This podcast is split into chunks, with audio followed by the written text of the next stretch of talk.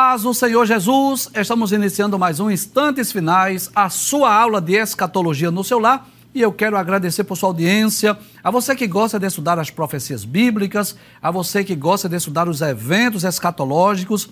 Obrigado a você que é um telespectador assíduo dos Instantes Finais e acompanha a nossa programação pela TV ou pela internet. Que Deus te abençoe. Que as bênçãos de Deus continuem sendo derramadas sobre você, sobre a sua família. Obrigado por abrir as portas da sua casa para nós entrarmos mais uma vez. Seja muito bem-vindo aos instantes finais. Eu espero que você esteja gostando do programa e que não só os instantes finais, mas toda a programação da Rede Brasil esteja sendo uma bênção para a sua vida, não é? Você sabe disso. Se você já é cristão, se você já é evangélico, qual é o nosso desejo? Que você possa crescer espiritualmente que você seja edificado através do estudo das profecias bíblicas, dos eventos escatológicos. Agora, se você não é cristão, se você ainda não é evangélico, nosso desejo é que você possa receber Jesus como seu salvador pessoal, para que você possa ter direito à salvação, à vida eterna e desfrutar de todas as bênçãos, todos os privilégios que estão reservados para os salvos, né? Tanto no presente século, mas principalmente no futuro eu já disse aqui, você já sabe, não é? Que a salvação é a maior dádiva, é o maior galardão, o maior presente, o maior tesouro que alguém pode receber aqui na terra.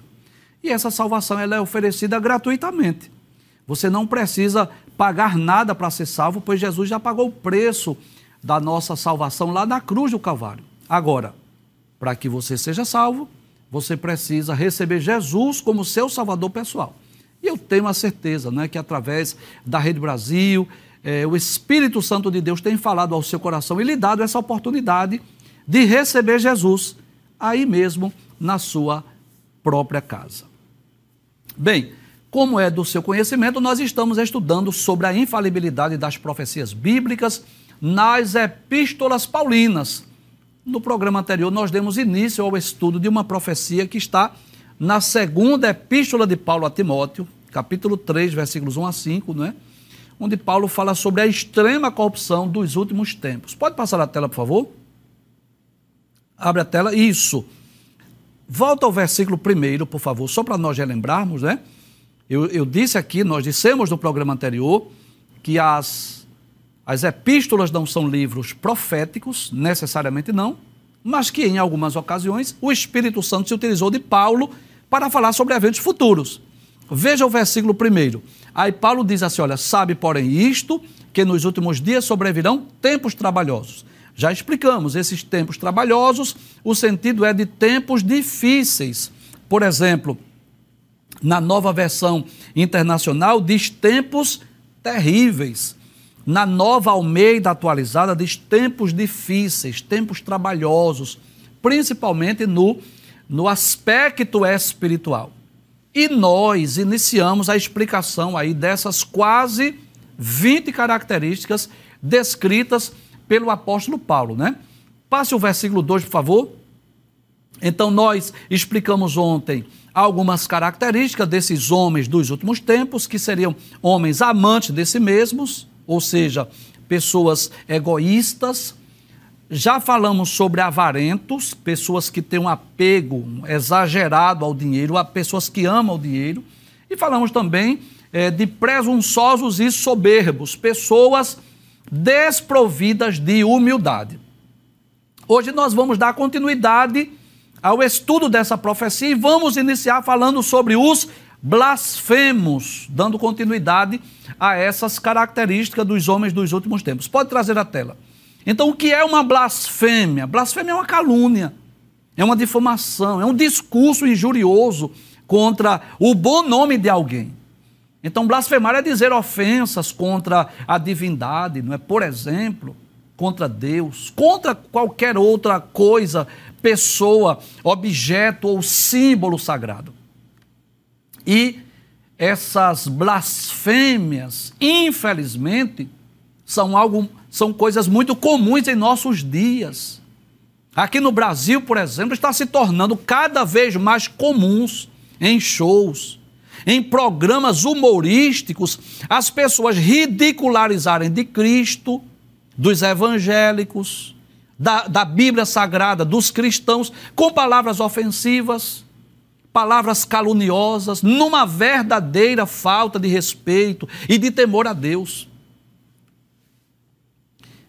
Esses grupos que zombam, que escarnecem e que blasfemam dos cristãos, muitas vezes são os mesmos que exigem respeito, que são intolerantes, que você não pode nem discordar deles. Essa é a realidade.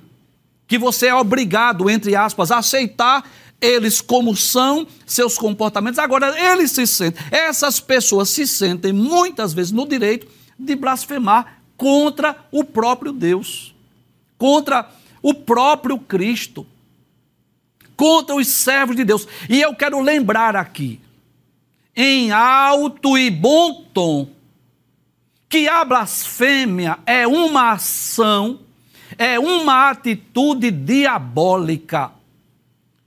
Vou provar isso à luz das Escrituras Sagradas. Apocalipse capítulo 13. Você sabe que é o mais interessado em fazer com que as pessoas blasfemem de Deus, de Cristo, dos cristãos, dos evangélicos, o mais interessado é Satanás.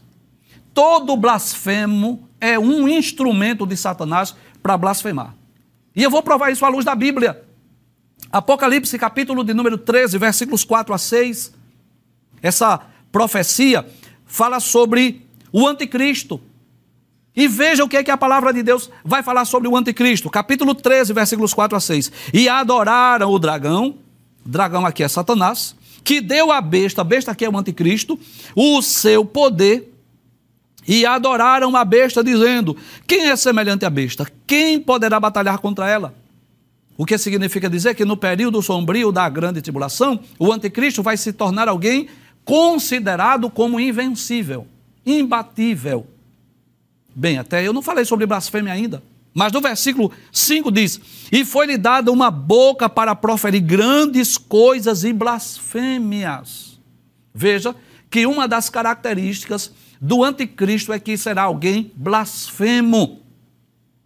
E deu-se-lhe poder para continuar por 42 meses, esse é o período da segunda metade da grande tribulação, e abriu a sua boca em blasfêmias contra Deus. Olha, Satanás é o mais interessado em levantar as pessoas para blasfemar de Deus, blasfemar de Cristo, dos servos de Deus, da palavra de Deus. E abriu a sua boca em blasfêmia contra Deus para blasfemar do seu nome, do seu tabernáculo e dos que habitam no céu. E eu posso dizer hoje que Satanás tem se utilizado de todos os meios possíveis da arte, da música, da literatura, da ciência, das redes sociais de todos os meios possíveis para levar os seres humanos a blasfemar contra Deus, contra a Bíblia, contra os seguidores de Jesus. Agora, inevitavelmente, aqueles que não se arrependerem dos seus pecados, um dia estarão diante do grande trono branco para prestar conta de suas obras. Você sabe disso, né? Que todos os homens serão chamados à prestação de contas? Sim. O professor, e quem já morreu? Ressuscita. Ressuscita para prestar conta. Nós cristãos vamos prestar conta onde? Isso, parabéns. Tribunal de Cristo. Vamos prestar conta da nossa mordomia. Vamos prestar conta de como administramos os bens que Cristo nos confiou. Outro grupo de pessoas que são os que estiverem vivos no final da grande tribulação, vão prestar contas onde? No julgamento das nações. E outros vão prestar contas onde? No juízo final.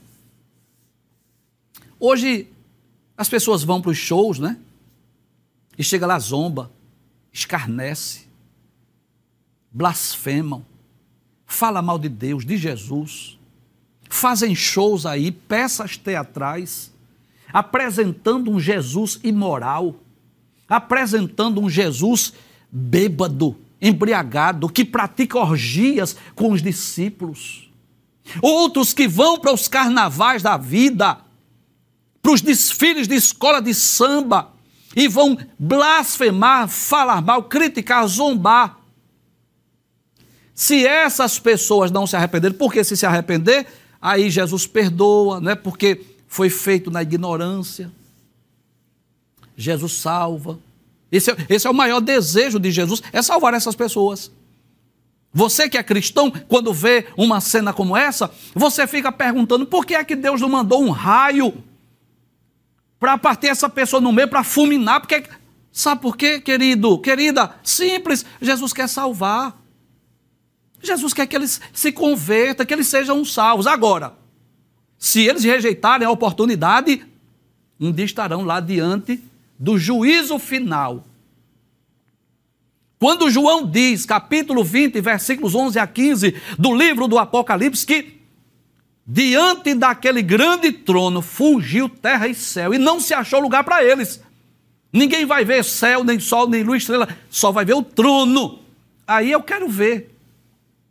Aí eu quero ver quem é que vai blasfemar, quem é que vai dizer palavras ofensivas contra a divindade, e sabe qual é o resultado, né?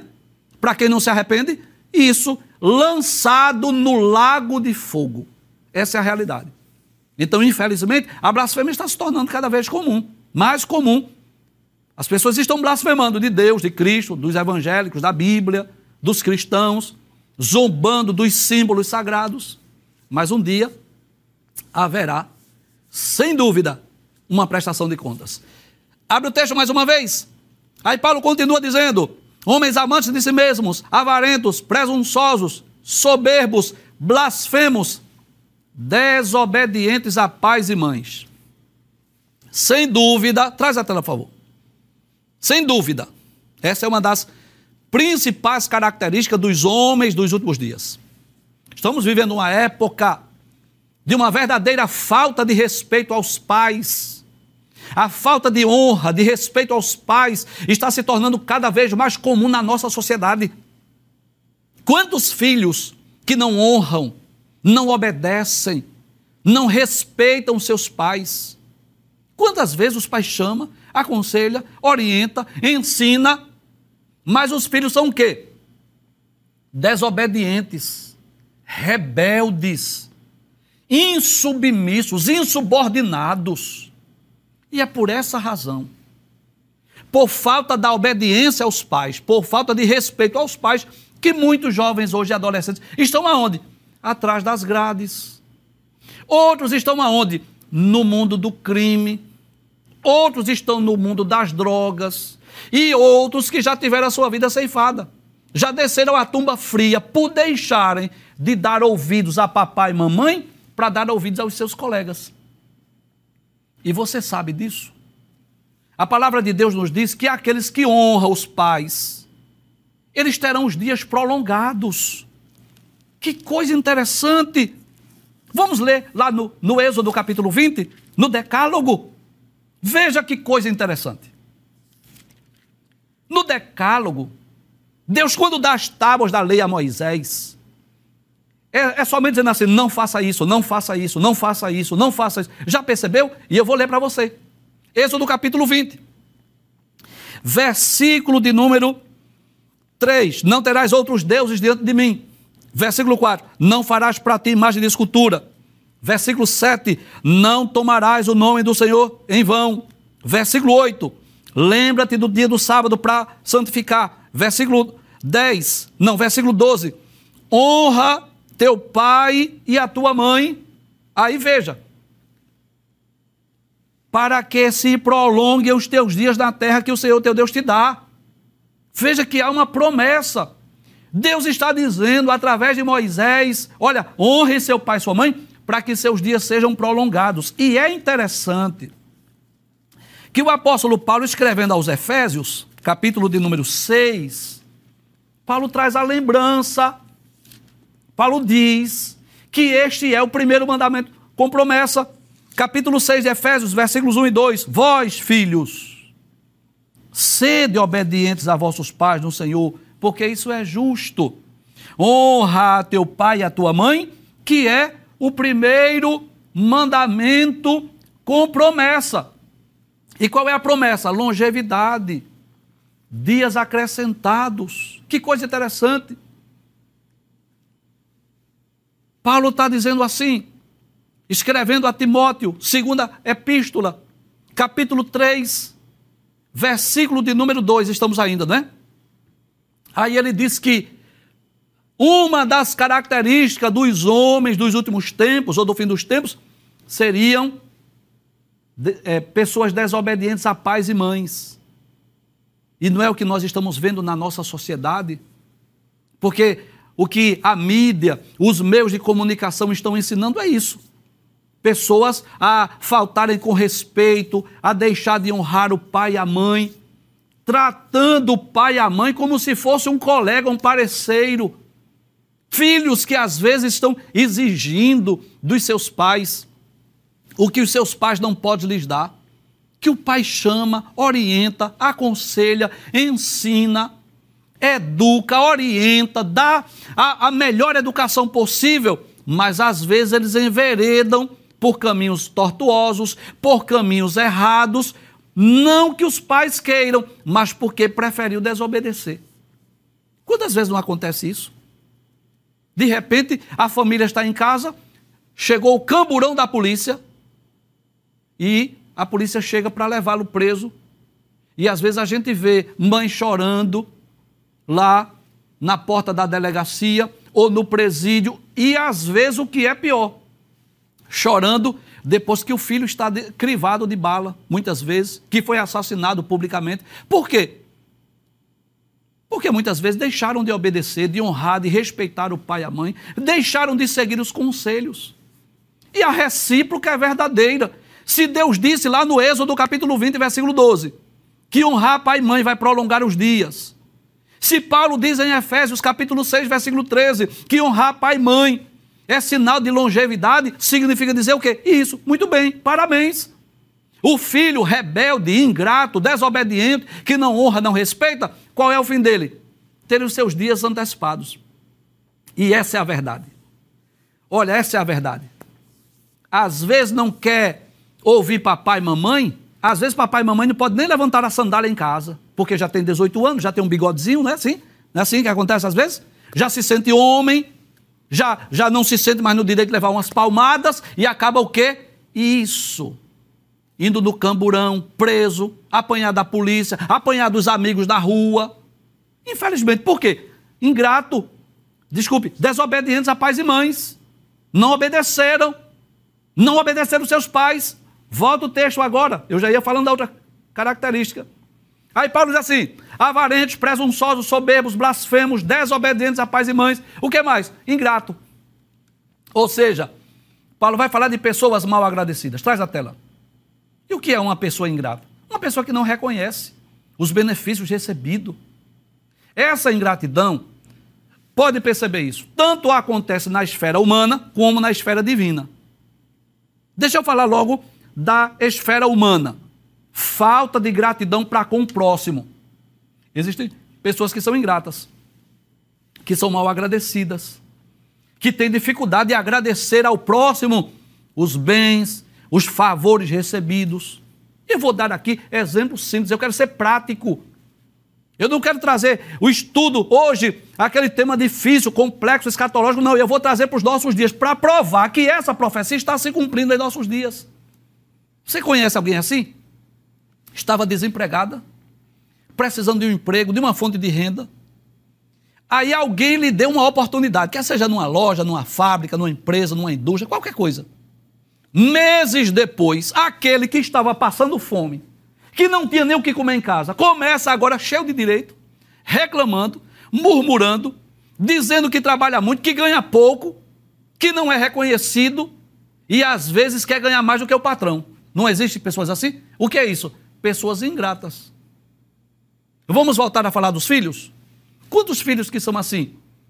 Que exigem, que cobram de seus pais brinquedos caros, roupas de marcas, celulares e aparelhos eletrônicos modernos, sofisticados, e se esquece de agradecer ao pai o alimento, o teto, as vestes, os calçados, os materiais escolares. Que os pais às vezes compram com tanto sacrifício, com tanto esforço. Mas observe, falei no aspecto humano. Vamos falar no aspecto divino? Porque eu falei anteriormente, né?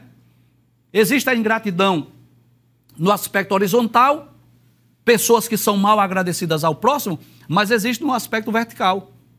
Pessoas que são ingratas para com Deus. Quantas pessoas assim ingratas que nunca recorre a Deus para agradecer as bênçãos recebidas, as vitórias alcançadas, os livramentos. Quantas pessoas que só recorrem a Deus para pedir, para buscar alguma bênção, alguma vitória, mas esquece de agradecer. Você lembra dos dez leprosos? A Bíblia diz que Jesus curou dez leprosos de uma única vez. Somente um, depois que foi curado, voltou para agradecer. E eu posso dizer que essa história se repete hoje.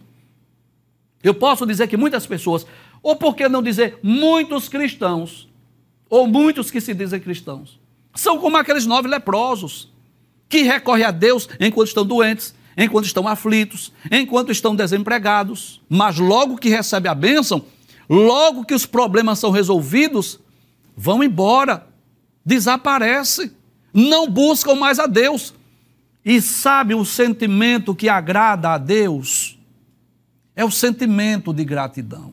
Eu acho muito bonito aquele gesto de Jesus, quando ele foi partir o pão, o peixe.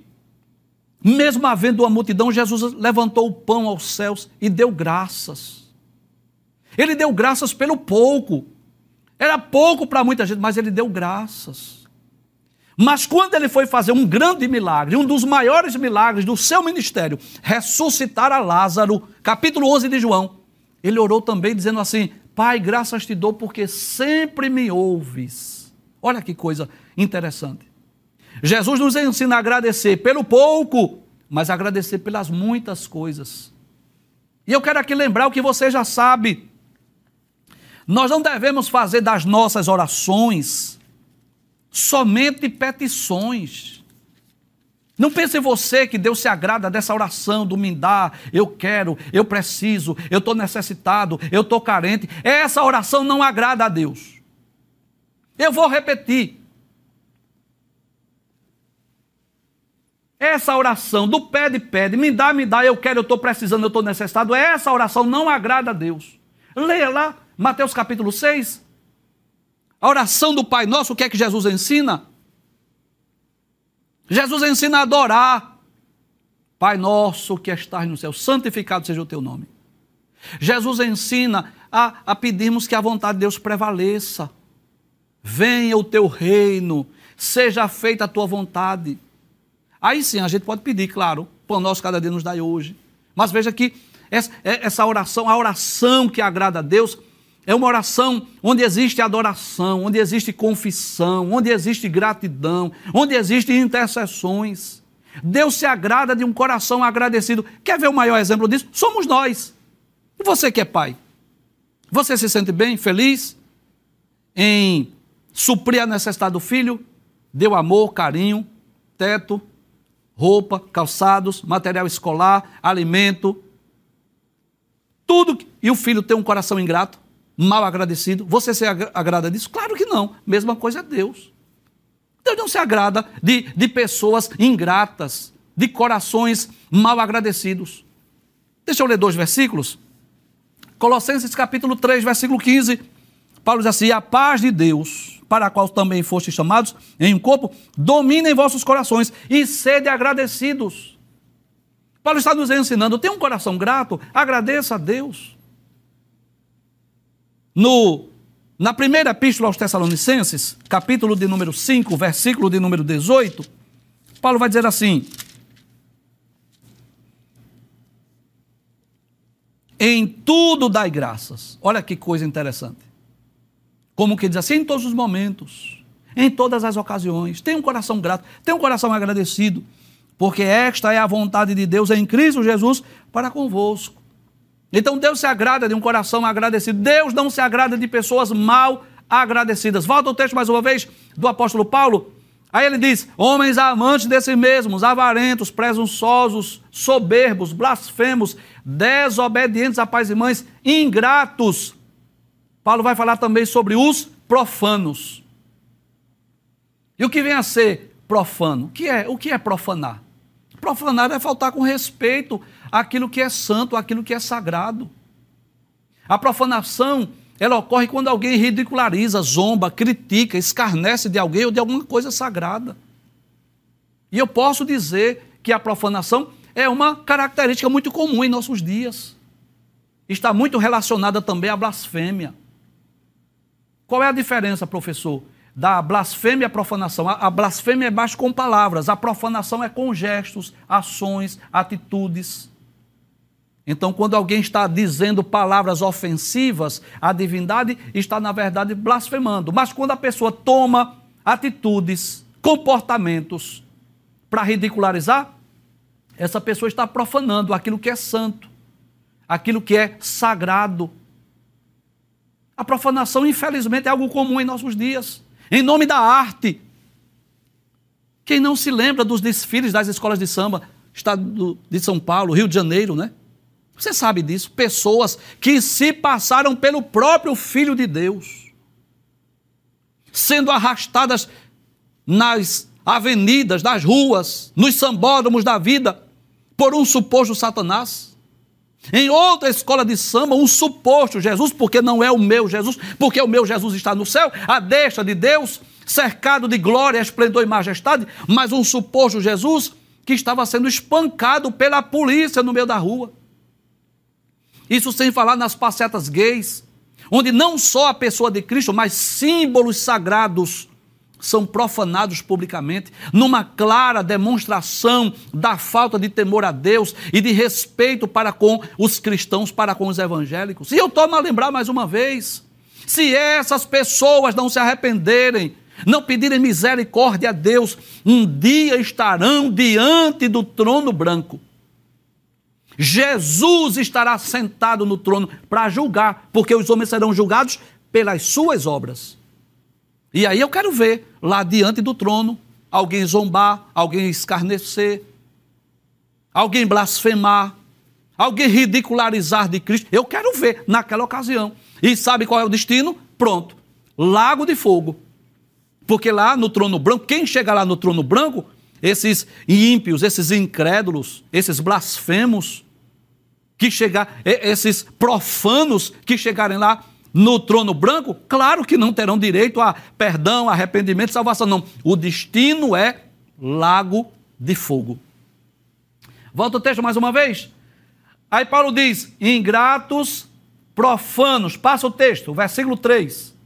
Ele vai dizer assim: sem afeto natural. Professor, o que é que característica é essa, professor? Sem afeto natural. Em outras palavras, Paulo está dizendo assim: pessoas que não possuem afeto, amor, carinho para com as pessoas. Na prática, são pessoas insensíveis, desprovidas de afeto, de sentimentos afetivos. Esse, esse é o significado. Para você entender melhor, eu vou fazer o seguinte: eu vou, eu vou explicar o inverso.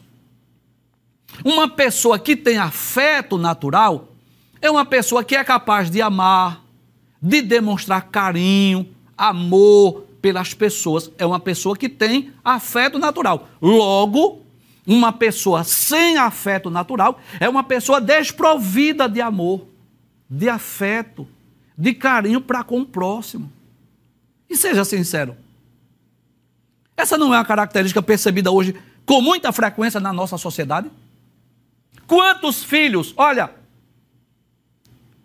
Quantos filhos que têm os melhores brinquedos em casa, roupa de marca do shopping, tem a oportunidade de ir passear com o papai e mamãe, mas ele não tem o afeto, o carinho.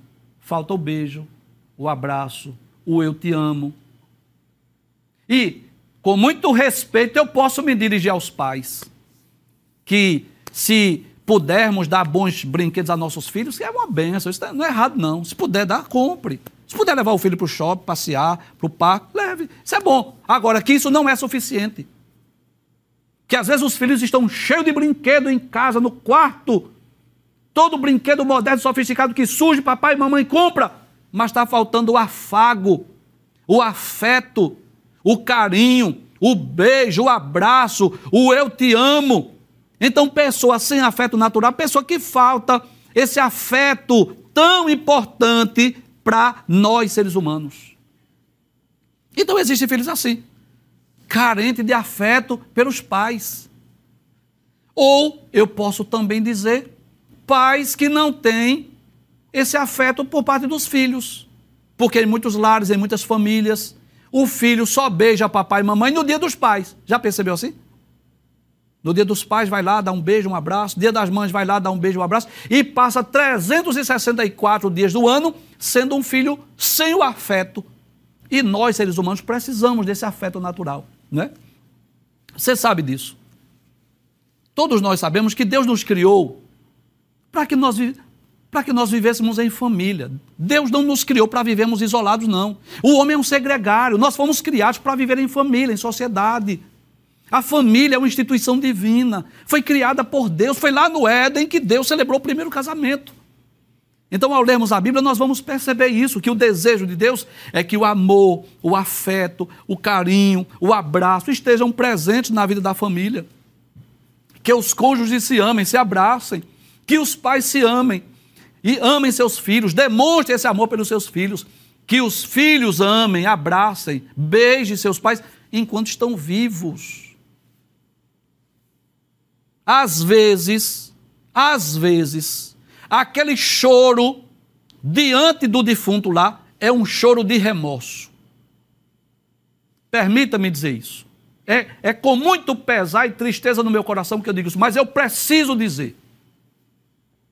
Às vezes passou uma vida inteira e os filhos não aproveitaram para beijar, abraçar seus pais, para dizer aos pais que amam.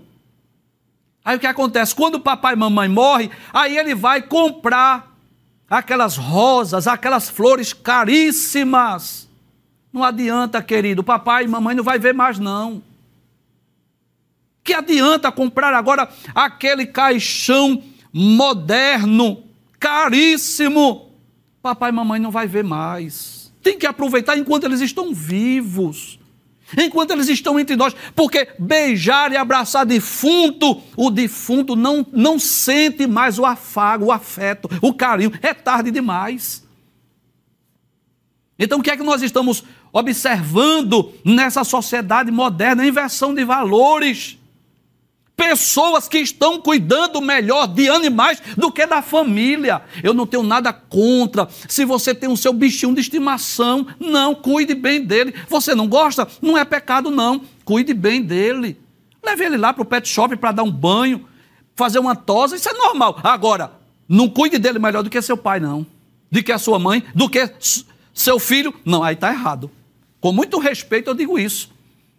Esse número alarmante aí de divórcio, de separação, de crise familiar, de violência, filhos rebeldes, pais insensíveis, que acham, pais que compram, pensam assim: ah, eu já compro roupa, brinquedo, calçado para meu filho, é o suficiente. Isso não é suficiente, querido. Os filhos sentem a necessidade do afago, do afeto, do carinho, né? Infelizmente, né? Às vezes ocorre também isso. Esposo, esposa que abandona seus lares, filhos que se rebelam contra os seus pais, tantas outras formas de deturpação, de depravação na família, porque faltou o afeto, faltou esse carinho tão importante e necessário para nós, seres humanos. Abra a tela mais uma vez, aí Paulo vai dizer: sem afeto natural. que mais, Paulo? Continua Paulo dizendo aí como serão os homens dos últimos tempos. Aí Paulo vai dizer assim: eu vou dizer outra característica. Qual é, Paulo? Irreconciliáveis. Você sabe o que é uma pessoa irreconciliável? Sim, você sabe, né? Pronto. Isso mesmo. Alguém que não quer se reconciliar. Que tem dificuldade de estabelecer a paz. Em outras palavras, pessoas que preferem viver intrigado, em contenda, em conflito, do que promover a paz e a harmonia. Eu quero te pedir desculpa, querido, estar tá falando desses assuntos, mas é a Bíblia, eu não posso pular esse assunto. Eu tenho que ser prático. O que é que estamos estudando? Isso, infalibilidade das profecias.